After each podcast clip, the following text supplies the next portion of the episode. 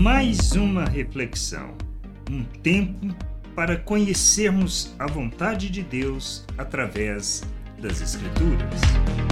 Bem-vindo a mais esta reflexão. Quando o Senhor voltará?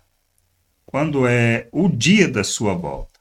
Bom, isto nós não sabemos, isso eu digo com toda certeza, não adianta, ninguém saberá, pois próprio Cristo falou sobre isso, que ninguém, a não ser o Pai, sabia exatamente o dia da volta. O que a gente precisa ter de entendimento é que existem os sinais que falam acerca do, do final dos tempos, e observarmos esses sinais é que nos dá uma temperatura da volta do Senhor.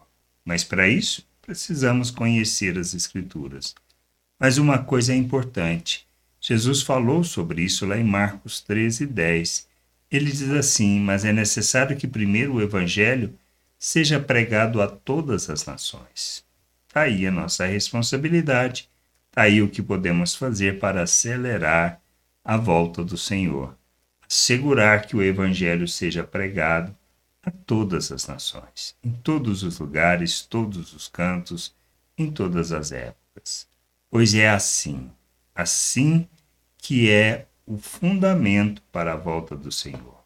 Que o Evangelho seja anunciado, que as boas novas da salvação, que o conhecimento de Deus seja expresso, manifesto e revelado a todo ser humano. A gente precisa ter esse entendimento. Precisamos nos comprometer com isso, precisamos nos comprometer com o Evangelho de Deus, com as boas novas da salvação. Nós precisamos deixar de ser religioso e, e vivermos segundo a vontade do Pai, expressando a sua vontade, agindo como Cristo, só isso, manifestando autoridade, revelando a glória, enchendo a terra com conhecimento da glória do Senhor, falando do reino, vivendo o reino, expressando o reino, sendo imitadores de Cristo, manifestando toda a sua vontade e falando da sua salvação.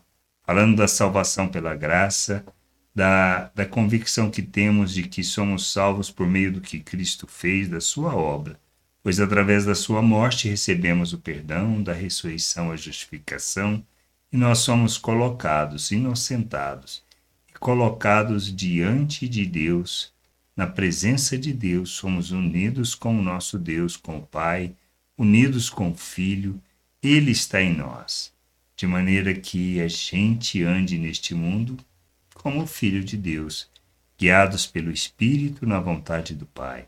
Como fazer isto? É através do conhecimento das Escrituras para não sermos enganados. Não podemos estar equivocados nas nossas ações, nas nossas atitudes, no que fazemos.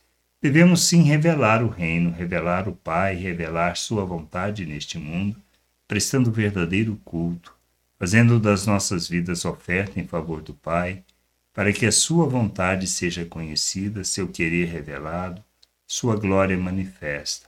Que a gente entenda isso, que a gente compreenda essas coisas e tenha o entendimento, entendimento claro que só depois, depois do evangelho ser pregado, é que o Senhor voltará.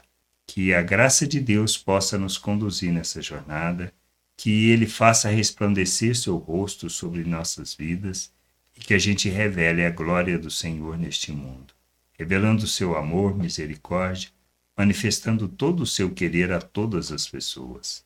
Graça e paz sobre a tua vida. Amém. Gostou da reflexão? Compartilhe. Não deixe de ler as Escrituras.